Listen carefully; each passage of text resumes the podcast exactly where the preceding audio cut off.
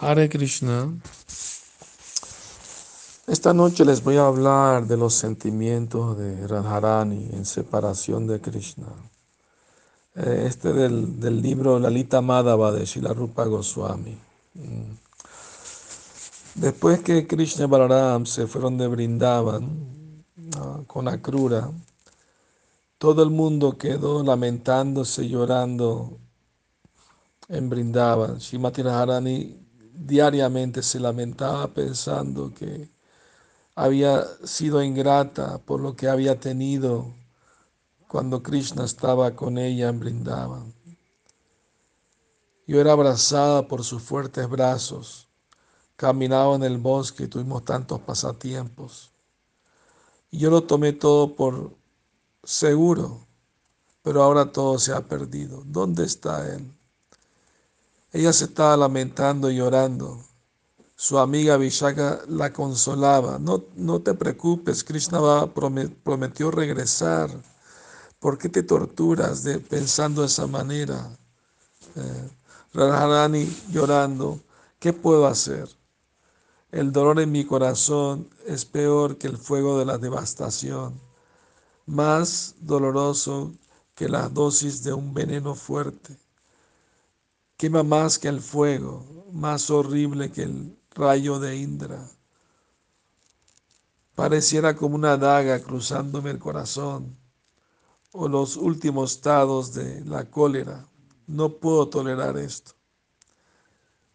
Y mientras ella se lamentaba y hablaba de esa manera, un pájaro Chacravaca voló cerca y, y se paró al lado de Radharani. Ella le imploró al pájaro, oh Chakravaka, tú vienes del oriente. ¿Tienes alguna noticia de, de mi Krishna? Alguien lo estaba abanicando mientras él iba en el carruaje. Alguien le ofreció a él y a su querido hermano algo de beber. ¿Les dio a alguien algo de comer? ¿Tienes alguna noticia? Justo entonces apareció un cuervo y Lalita, la amiga de Rahani, exclamó, oh, este cuervo parece que es nuestro amigo, porque parece que estuviera llorando también como nosotras las gopis. Parece que también quiere irse y volar hacia Matura.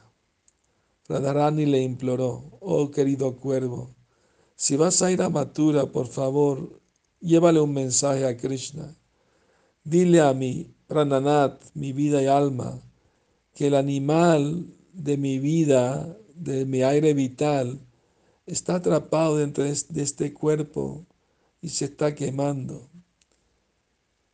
Shamasundar debe venir inmediatamente y abrir la puerta para liberar el animal de mi vida.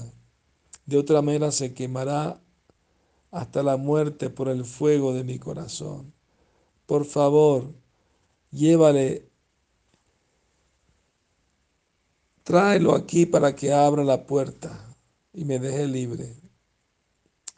Radharani vio unos loros y les pidió, oh querido lorito, oh querida lorita, ¿tienen alguna noticia de, de Krishna Srinandanandan?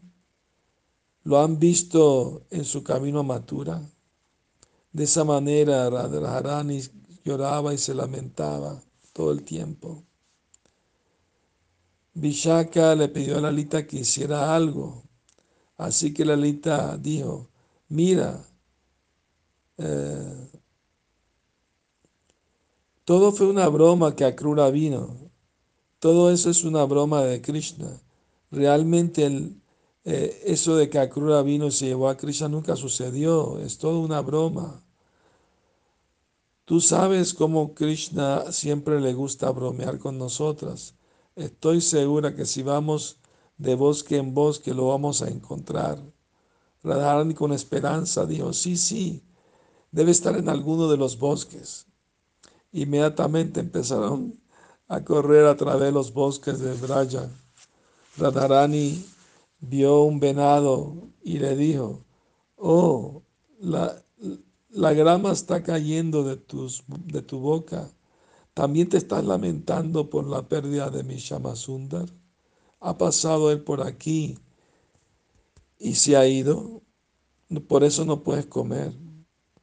¿Te estás lamentando como nosotras? Radharani vio una pava real y le dijo, ¿tú también te estás lamentando? ¿Dónde está Shamasundar, cuya flauta, al tocarla, es millones de veces más placentera que un relámpago?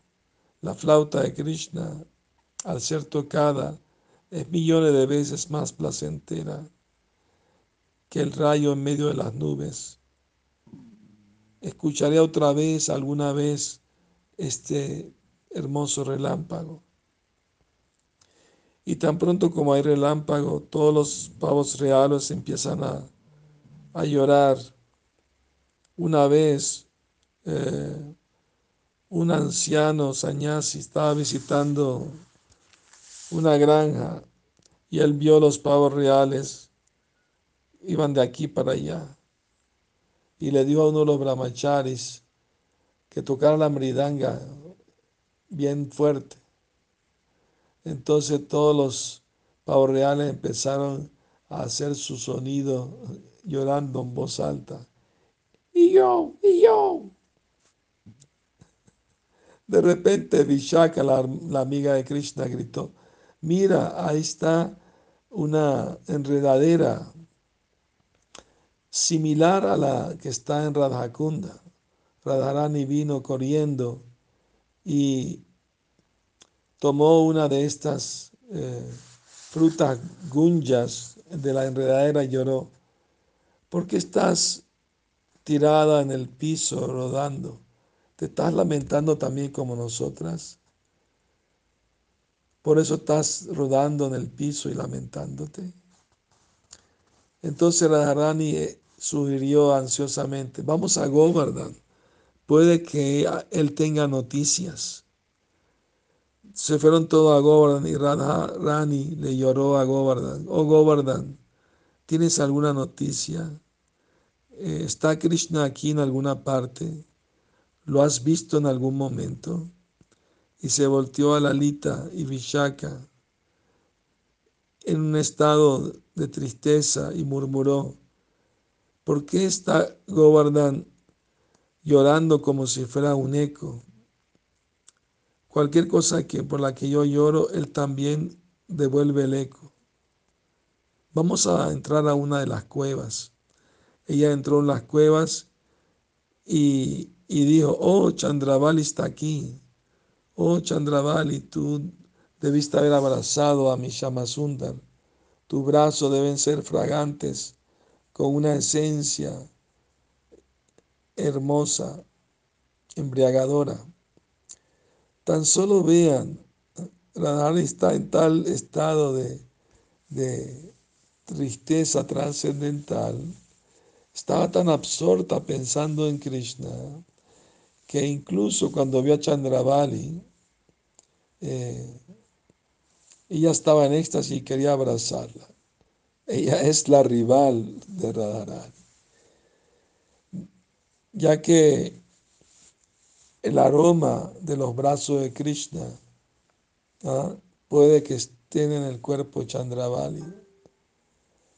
Radharani abandonó toda envidia tan solo por oler esta fragancia de Krishna.